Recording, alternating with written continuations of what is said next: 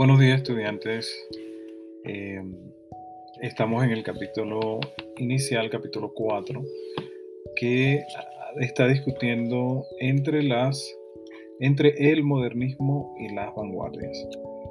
Entonces vamos a hacer una contextualización del capítulo inicial con la introducción y vamos a hablar un poco de lo que se llama modernismo Luego vamos a mencionar algunos de los autores que se incluyen en este capítulo y también vamos a hablar sobre las vanguardias. ¿Qué significan las vanguardias? ¿Qué tipo de movimiento fue y cómo, eh, eh, cómo sucedió alternativamente o paralelamente con el modernismo? Entonces, em, ¿A qué llamamos modernismo? Em, una de las cosas que eh, subrayé en el capítulo tiene que ver con la renovación literaria. Y esto pues es algo que caracteriza la literatura, específicamente la poesía, en, en, muchos aspectos. Obviamente vamos a conocer un poco de Rubén Darío, que es uno de los impulsores o, los, o el autor que más eh, representa, o representativo de este movimiento. Entonces, eh, hay una renovación literaria desde la América Latina y gracias a Rubén Darío, que transformó la poesía en español a partir de su diálogo con la musicalidad y el esteticismo de la literatura francesa. Recuerden, recuerden que cuando hablamos de Esteban Echeverría, yo les decía que eh, muchos de estos autores que tuvieron la oportunidad y eran pudientes, eh, tenían la oportunidad de viajar a Europa en ese momento y educarse, prepararse, tener contacto con muchos de los autores, grandes autores franceses principalmente, y de esa manera aprendieron muchos de los de las formas eh, y de, esa, de, ese, de, ese, modo lograron eh, actualizar eh, nuevas ideas que se implementaron en la escritura de la poesía más tarde. Em, también tenemos que mencionar al cubano José Martí y al mexicano Manuel Gutiérrez Nájera, quienes se adelantaron su hacer de la crónica, el género periodístico que celebra la vida urbana, el instrumento de la idea moderna, del cambio y la novedad. estos eran aspectos que también em, se centraron dentro de lo que era el modernismo. El modernismo entonces cultivó el cosmopolitismo, el gusto por la moda, y entendió la vida misma como una obra de arte. El colombiano José Asunción Silva encarnó el, idealismo estético de la época. Entonces se ha dicho que el modernismo corresponde al desarrollo de la burguesía del siglo XIX en América Latina, favorecida por las exportaciones y al proceso de urbanización de sus capitales, sobre todo Santiago de Chile, Buenos Aires, que fueron las primeras capitales en, donde este tipo de movimientos se arraigaron, eh, dieron inicio y luego se transmutaron a, otros, a otras ciudades, a otras capitales, por ejemplo México, eh, quizás Brasil, ¿no? Em, que eran centros económicos de poder. Corresponde también al primer sistema internacional de las comunicaciones, a la prensa y a su difusión. Otro aspecto importante que siempre me gusta resaltar es que muchos de estos autores también eran periodistas, ¿no? Y tenían acceso a difusión o a difundir, perdón, a difundir sus, escritos, eh, ya sean poesía o ensayos, en, em, en estos periódicos, ¿no? Y eso daba también una, un tipo de forma de difusión para ellos. En la ciudad modernista, una visión utópica de cosmopolis em, todas las culturas y todas las lenguas coinciden para traducirse sin conflicto y entenderse con plenitud. La utopía poética modernista que se deduce de la obra de Darío y sus gozosos contertulios presume que la literatura nos hace dueños del mundo contemporáneo. En el modernismo hispanoamericano, América Latina adquiere su identidad en la cultura. Es una identidad fecunda, hecha por las, por las sumas de lo americano y de lo europeo, en un escenario internacional propicio, aunque no exento de peligros imperialistas y patriarcas autoritarios. Esto es súper importante porque obviamente creo que nosotros en Latinoamérica tuvimos la, la parte, la mejor parte de todo esto y fue ese intercambio entre eh, ideas europeas o escenarios europeos o internacionales y también las ideas nuestras en América Latina. Entonces eh, es importante resaltar eso. La fecunda influencia del modernismo hispanoamericano fue decisiva en la renovación poética, incluyendo la española. El peruano César Vallejo tuvo a Darío como su poeta tutelar y su primer libro, Los Heraldos Negros.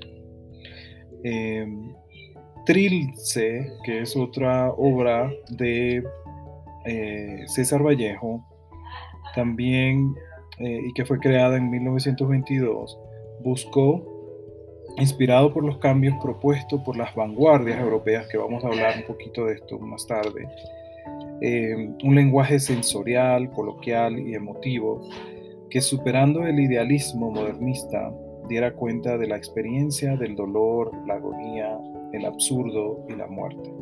Entonces, la poética de eh, César Vallejo eh, desarrolla una voz de un sujeto que es el hijo histórico de la modernidad desigual, la modernidad hispanoamericana que ha revelado después del modernismo estético su carácter social conflictivo.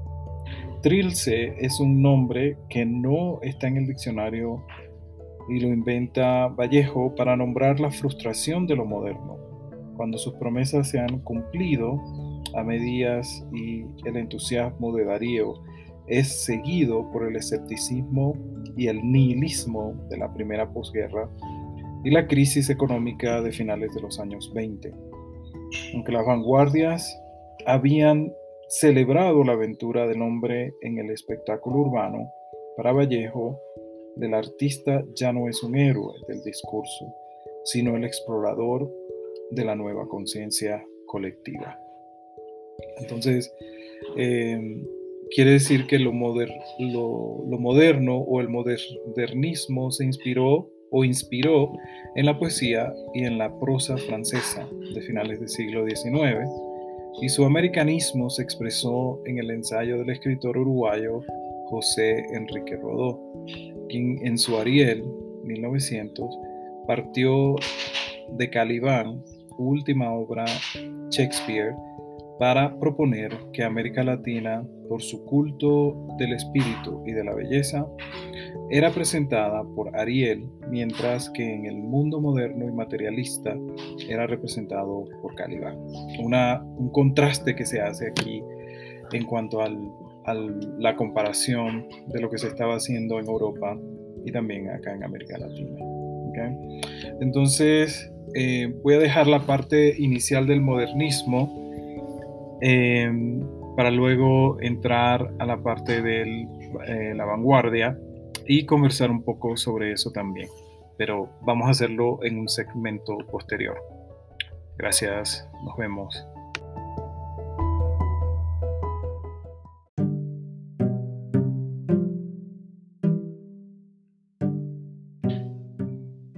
Entonces, como hablamos en el, en el segmento anterior del modernismo, y este material pues lo obtuvimos de libros, letras. Eh, también quisiera aportar algunas otras ideas, ¿no? Entonces, como para eh, contextualizar la terminología del modernismo, Eh, sabemos que se, se, puede situar entre el final del siglo XIX y la primera y quizás algunos años de la segunda década del siglo XX. Entonces, para tener como una perspectiva específica. Se dice mucho que Darío, Rubén Darío, fue uno de esos autores que vivió en la época final del siglo XIX y también en la época eh, inicial del siglo XX. Eh, él murió en 1916 y muchos eh, escritores, autores, críticos ubican el, final del, modernismo como la fecha en que Darío murió. ¿no? Entonces, bueno, vamos a hablar un poquito más de esa parte. Como contexto y núcleo de partida se habla de una cierta crisis de las letras y de la realidad social. Había muchos cambios en esa época, a finales del siglo XIX e inicios del XX, para, porque estábamos em, iniciando las nuevas repúblicas. ¿no? Entonces, eso también eh, o, iniciando la conformación de ciertas ideas importantes que eh, establecían a cada capital, a cada, cada centro eh, económico y de poder como un, como un núcleo particular, ¿no? Y obviamente a las problemáticas políticas y económicas de Europa y a sus impactos en América Latina, que terminaron con concretarse en la herida de la Primera Guerra Mundial, 1910 a 1914. La realidad ideológica que se va apareciendo o que va apareciendo es la de un profundo desacuerdo con la sociedad civil burguesa, ¿no? Eh, la literatura del momento, por tanto, gestaba en el seno de los intelectuales. Del momento va a plantearse como un movimiento de rebeldía creativa, casi como una reacción a la tecnificación de la vida cotidiana y a la falta del espíritu profundo. Van a esbozarse como fondos propios del modernismo, más que un movimiento literario, habría que hablar de una época, y una actitud, donde aparece un refinamiento aristocrático, y ya esto lo hemos mencionado en, en el segmento anterior, como un refinamiento aristocrático de los modos de expresión oral y escrita. Se tiende a un culturalismo cosmopolita, ya hablamos de eso, acogedor a referentes exquisitos, eh, pero reactivo a formas de intrusión y se propone una renovación estética del lenguaje, sobre todo en la poesía. Y ese es el punto más importante que yo creo que tenemos que eh, poner atención, porque con Darío se renueva la poesía, se renueva el lenguaje, se, renuevan las figuras literarias, las figuras retóricas, eh, se hacen conexiones, hay un sonido mucho más eh, fino en cuanto a la construcción de la, de la, poesía.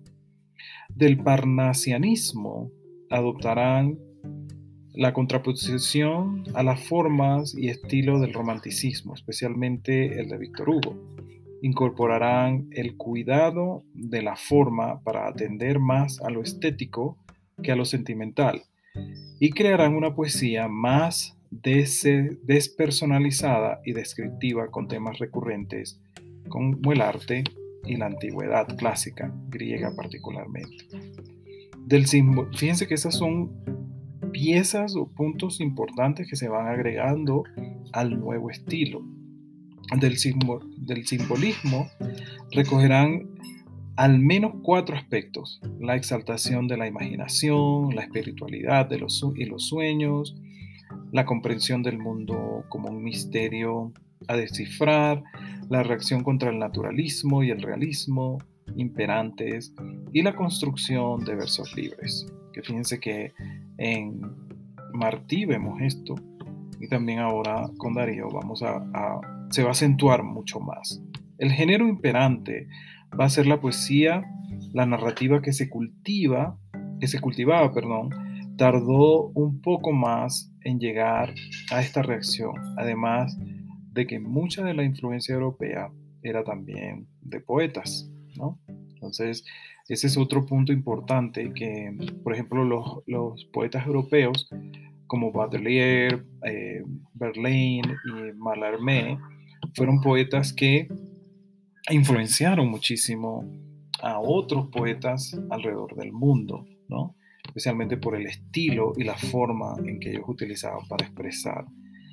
Un poco más tarde el modernismo arribó al ensayo y para el siglo XX ya encontramos obras de teatro modernistas presentándose en toda Latinoamérica, pero principalmente en México. En la narrativa modernista se han identificado dos tendencias, la de los narradores estetizantes y la de los realistas. La narrativa estetizante surge cuando la prosa modernista se vio en aprietos al tratar de novelar los recursos de la poesía. Entonces, en los temas propios de la literatura del modernismo podrían sintetizarse en desazón, soledad y rechazo a la sociedad, lo mitológico, amor y erotismo, la aparición de temas indígenas, más en América que en España, obviamente. Como representantes en el continente americano, Rubén Darío, poeta nicaragüense, considerado el precursor y padre de este movimiento literario.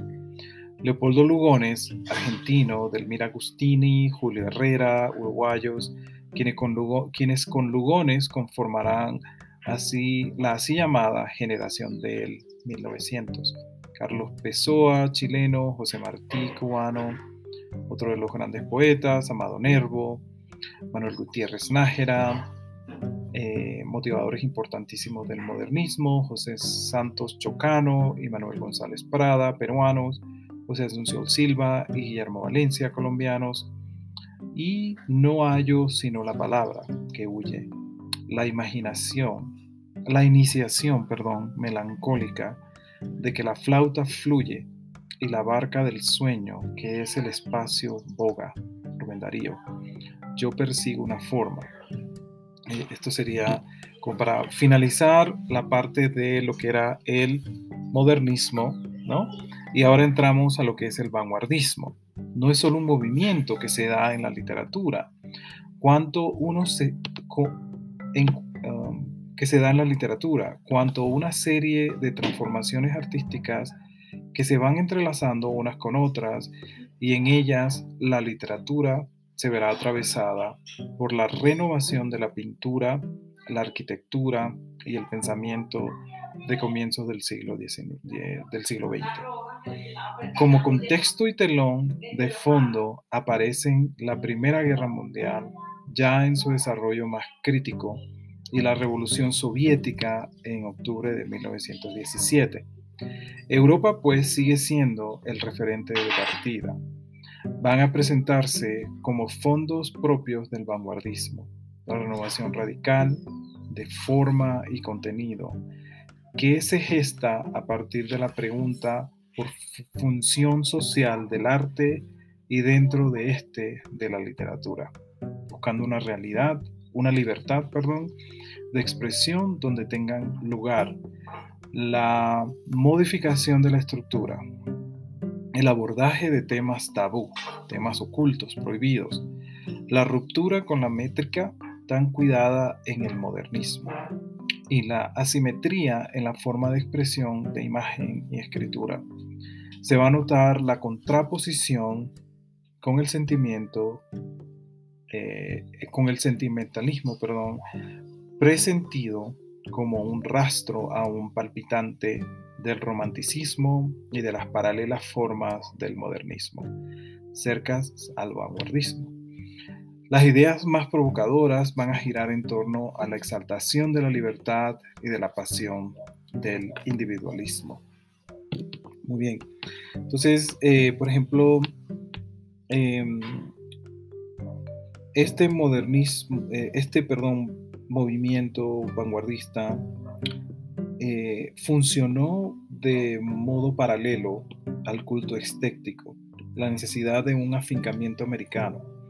Varios escritores importantes pasaron del culto de las formas audaces, el dadaísmo, el futurismo, el letrismo, el surrealismo, como modelos socialmente más críticos, el indigenismo, el negrismo, el nihilismo. José Carlos Mariátegui propuso en los años 20 la articulación de las vanguardias y el pensamiento político renovador como dos formas de la modernidad.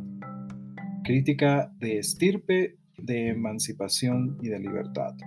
Tanto el modernismo como las vanguardias pasaron así de una etapa de celebración formal y juvenil a la reflexión madura y de crítica social. Su idea era que no habría una literatura indígena nativa propia excepto la que hicieran los propios indígenas y reclamaba la autoridad de la experiencia como forma de conciencia crítica. En este sentido, en su libro Siete ensayos de interpretación de la realidad peruana, propuso el diagnóstico de la sociedad tradicional, semifeudal, atrasada, subdesarrollada.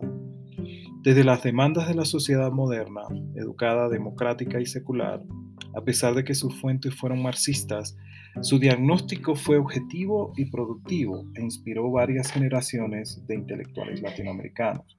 Miguel Ángel Asturias, que es otro autor que vamos a ver, que había empezado en París como vanguardista, descubrió en sus investigaciones etnológicas de su Guatemala nativa la poesía precolombina, su misterio y su encanto. Trabajó en el equipo de traducción del Popol Vuh y en sus estudios empezó a concebir sus leyendas de Guatemala en 1930. La relación de la literatura surrealista y la etnología tiene en, tiene en el París de los años 30 un auge importante que lleva a varios escritores franceses a Haití, a Cuba y México. La idea de lo real maravilloso debe haber nacido en una de estas expediciones organizadas por el cubano Alejo Carpentier, quien lleva al Caribe al escritor y etnógrafo Michel Legris y al poeta surrealista Robert Demos. Ok, entonces en esta sección, en este segmento, hemos hablado un poco más eh, de, modo un poco más amplio de eh, las de, la parte del modernismo y también de las vanguardias. Entonces, obviamente el libro contextualiza muchas cosas, habla de muchos de los autores y también eh, hemos tratado de llevarles una forma para que ustedes escuchen y también tengan una idea un poco más amplia cuando lean estas partes y discutamos en clase sobre el modernismo, las vanguardias y sobre Rubén Darío. Entonces voy a dejarlo hasta acá eh, y nos encontramos con la parte o la sección de Rubén Darío. ¿Vale? Hasta luego.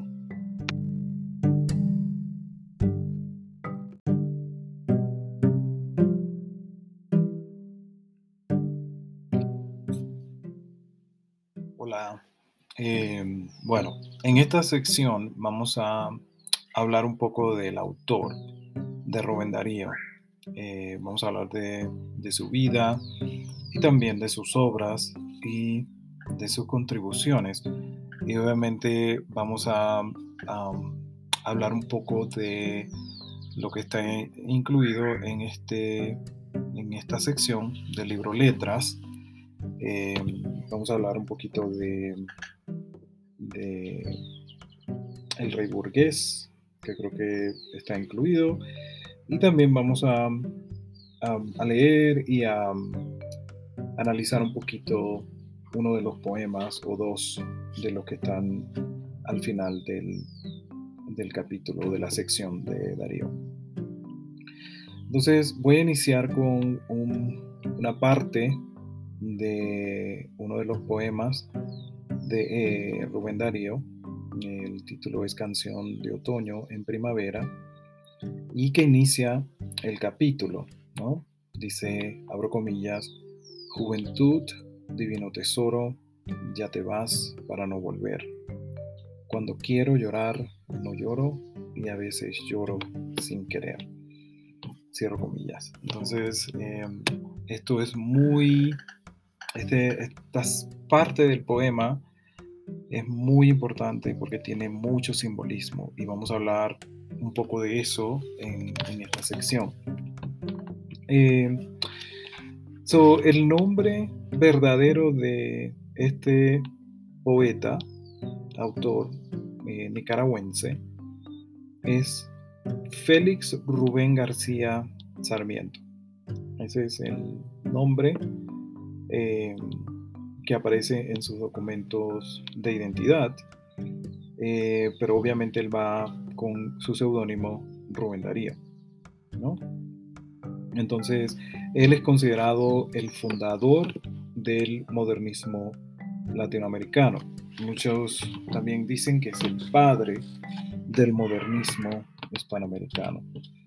Es nicaragüense, es fundador del modernismo latinoamericano, criado por tíos y abuelos, es un niño prodigio.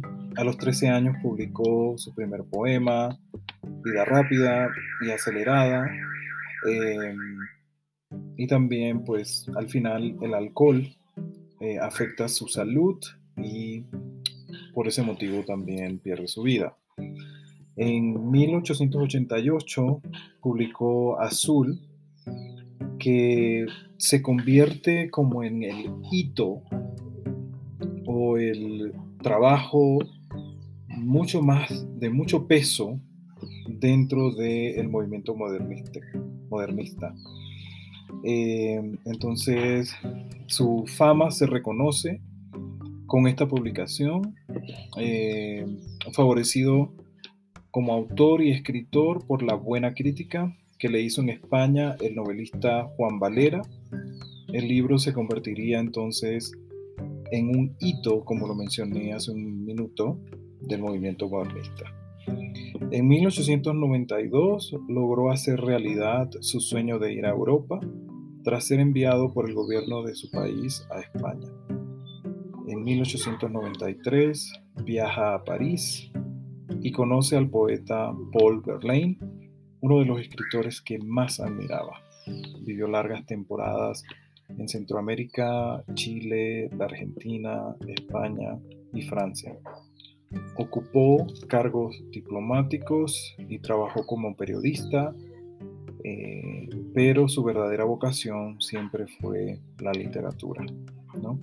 Eh, fíjense que nuevamente, ya lo he mencionado, eh, una de las muletillas o, quizás formas que ayudan al autor, al escritor, a contextualizar su trabajo y a quizás eh, eh, de alguna manera con,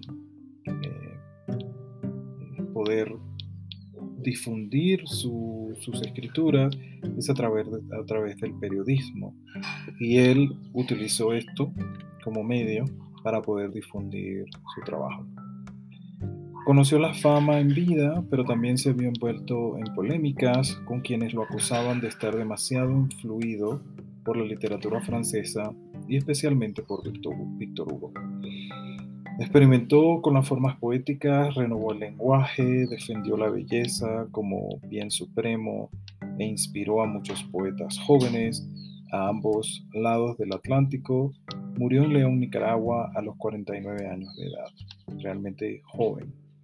La voz poética de Rubén Darío representa una búsqueda incansable de nuevas manifestaciones estéticas del lenguaje admirador del español Gustavo Adolfo Becker, a quien leyó en su juventud las huellas románticas, aún pueden verse en Canción de Otoño, en distintas evocaciones de sus amores pasados.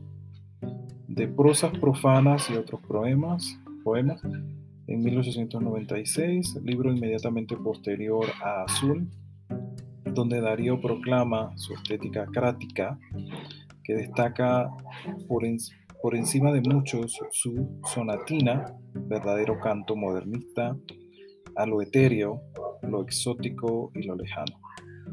Habitado por una princesa triste y palacios orientales, el poema nos traslada por medio de alejandrinos, el verso modernista por excelencia, de 14 sílabas, a una intimidad plena de libertad y de esperanza. Muestra de la poesía cívica que Darío también cultivó es su poema a Roosevelt, Cantos de Vida y Esperanza, donde ataca la figura del presidente de Estados Unidos después de que éste arrebatara el canal de Panamá a Colombia en 1903. La defensa de la otra América, que tiembla de huracanes y que vive de amor, es un canto a la memoria histórica del continente ingenuo. En Yo Soy Aquel, Cantos de Vida y Esperanza, poema extenso y autobiográfico de endecasílabos, el autor repasa su trayectoria y evolución poéticas desde los versos sensoriales de su primera etapa modernista a la poesía pura y musical y pleno de ritmo y de madurez, finalmente en lo fatal, cantos de vida y esperanza, el Darío metafísico ahonda en el dolor de saberse vivo y perecedero. Esta angustia vital que en Darío se hizo cada vez más patente es expresada en versos de fatal melancolía en los que el poeta se pregunta por el sentido de la vida. Darío también escribió prosa en varios artículos críticos, críticas y manifiestos, así como algunos cuentos modernistas como El Rey Burgués, que es parte del libro azul, el relato humorístico e irónico de un rey aficionado en las artes y de un poeta hambriento. Este cuento alegre, como él mismo lo define, es una declaración contra, contra los versificadores anódinos de fin de siglo y una defensa de lo que Darío consideraba verdadera poesía.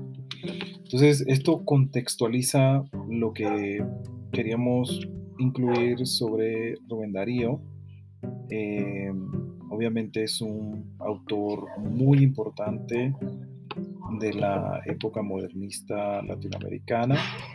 Eh, como ya hemos dicho, el lenguaje y la belleza son objetos o objetivos únicos que sirven a la expresión de una intimidad angustiada quizás o de una preocupación sociohistórica como el devenir de la América hispana. El valor poético de Darío es intrínseco de una segunda etapa más perdurable en el que, que el de la primera. Hay que sumar el papel de Rubén Darío como núcleo originario y aglutinador de todo un movimiento, el modernismo, que marcó un hito en la historia de la literatura. Tras seguir sumisamente durante tres siglos los rumbos de las letras europeas, nace en América una corriente literaria propia cuya influencia pasará incluso a la, a la metrópoli. Conseguida a principios del siglo XIX, la independencia política, Latinoamérica logra a finales del mismo siglo la independencia literaria. Entonces, eh, con esto finalizamos la parte inicial de la, de la introducción del autor en, en este episodio, en este segmento. En la página 250 tenemos el primer poema que habla sobre la canción de otoño en primavera de Cantos y Vidas de Esperanza.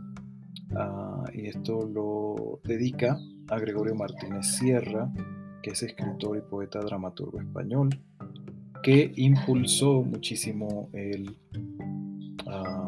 modernismo hispanoamericano con la fundación de la revista Helios en 1903. Voy a leerlo. Juventud, divino tesoro, ya te vas para no volver. Cuando quiero llorar, no lloro y a veces lloro sin querer. Plural ha sido la celeste historia de mi corazón. Era una dulce niña en ese mundo de duelo y de aflicción. Miraba con el alba pura, sonreía como una flor. Era su cabellera oscura, hecha de noche y de dolor. Yo era tímido como un niño, ella naturalmente fue para mi amor hecho de Armiño, Herodias y Salomé. Juventud, divino tesoro, ya te vas para no volver. Cuando quiero llorar, no lloro, y a veces lloro sin querer. Y más consoladora y más halagadora y expresiva, la otra fue más sensitiva, cual no pensé encontrar jamás, pues en su continua ternura una pasión violenta unía en un peplo de gasa pura, una vacante se envolvía. En sus brazos tomó mi ensueño y lo arrulló como a un bebé. Y te mató triste y pequeño, falto de luz, falto de fe. Juventud, divino tesoro, te fuiste para no volver. Cuando quiero llorar, no lloro, y a veces lloro sin querer. Otra juzgó que era mi boca, el estuche de su pasión, que me roería loca con sus dientes el corazón, poniendo en un amor de exceso la mira de su voluntad, mientras era abrazo y beso, síntesis de la eternidad. Y de nuestra carne ligera, imaginar siempre un Edén, sin pensar que en la primavera y la carne acaban también.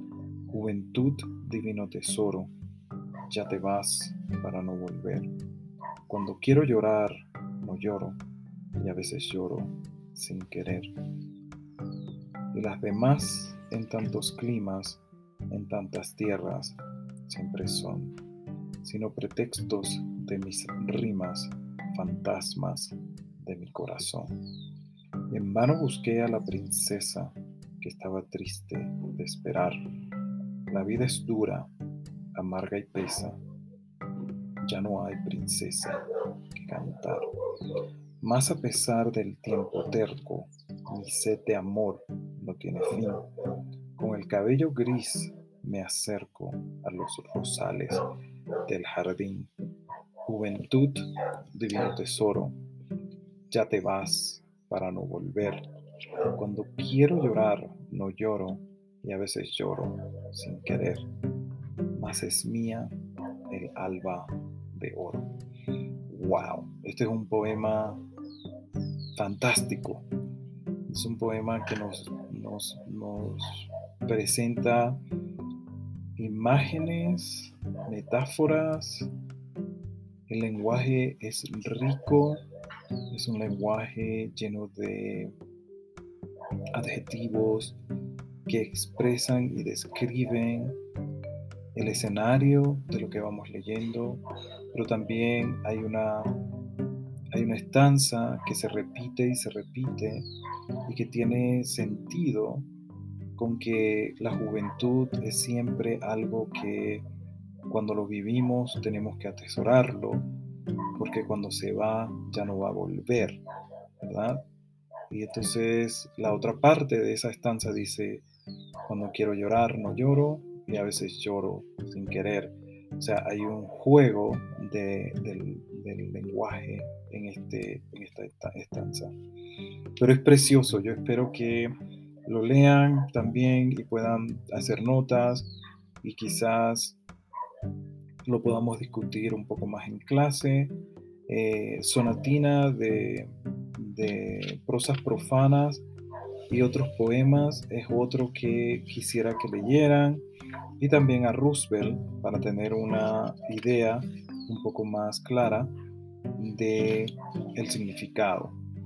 Y también está el cuento al, El rey burgués que establece el tono para sacarnos de la melancolía al inicio.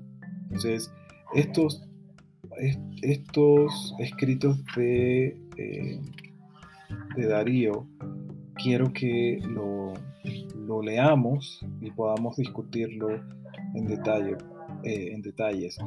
Eh, posiblemente vamos a hacer grupos y vamos a dividirlos para que podamos avanzar un poco. A Rubén Darío se le suele asociar con el preciosismo de la poesía modernista.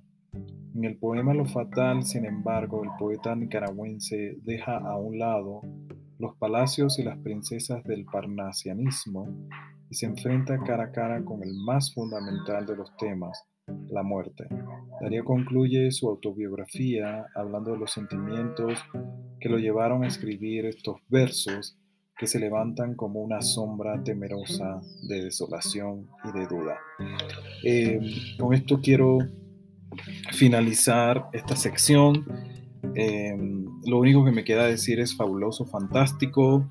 También les pido disculpas porque en, el background están escuchando vacas, perros. Eh, y, bueno, yo estoy viviendo en una finca y esto es parte del, día a día que vivo yo aquí. Así que, eh, pero también es enriquecedor. Así que, eh, bueno, vamos a agregar esta parte al, al, capítulo para que ustedes también tengan la oportunidad de escucharme hablar un poco de el autor y de sus obras, en este caso Rubén Darío. Muchas gracias y nos vemos. Hasta luego.